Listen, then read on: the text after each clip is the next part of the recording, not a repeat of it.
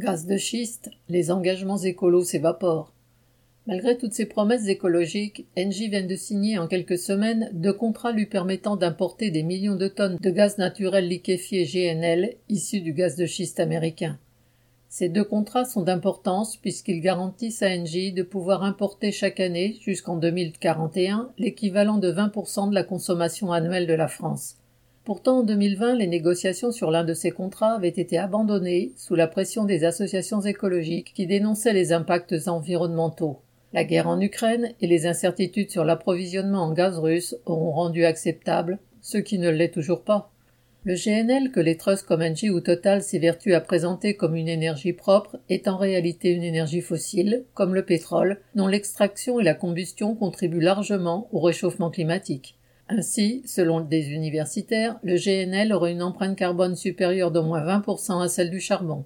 Pire, le GNL en provenance des États-Unis serait du gaz de schiste. Pour l'extraire, il faut fracturer les roches qui le retiennent en injectant un liquide à haute pression et contenant des produits chimiques. Ce procédé extrêmement polluant est interdit en France depuis 2011, mais il est aux États-Unis en plein développement, notamment depuis que les cours mondiaux des énergies fossiles sont repartis à la hausse. Les conséquences écologiques sont des plus catastrophiques. L'extraction de gaz de schiste est responsable de la libération dans l'atmosphère de quantités importantes de méthane, un gaz à effet de serre au pouvoir de réchauffement bien plus puissant que le dioxyde de carbone. Certains ont calculé que les nouveaux gisements américains seraient responsables à eux seuls de 10% du réchauffement en cours. Les sols souffrent également. Outre les risques sismiques considérablement accrus, les nappes phréatiques sont polluées, entraînant des risques sanitaires considérables.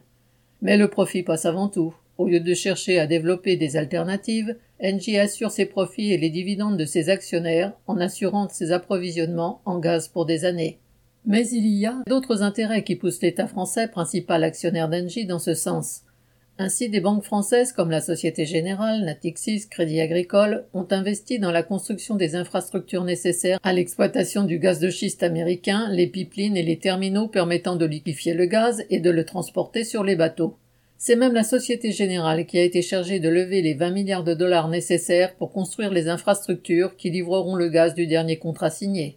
La guerre en Ukraine aura permis à Engie et autres Total de faire oublier leurs vagues engagements écologiques. Et tant pis pour la planète. Serge Benham.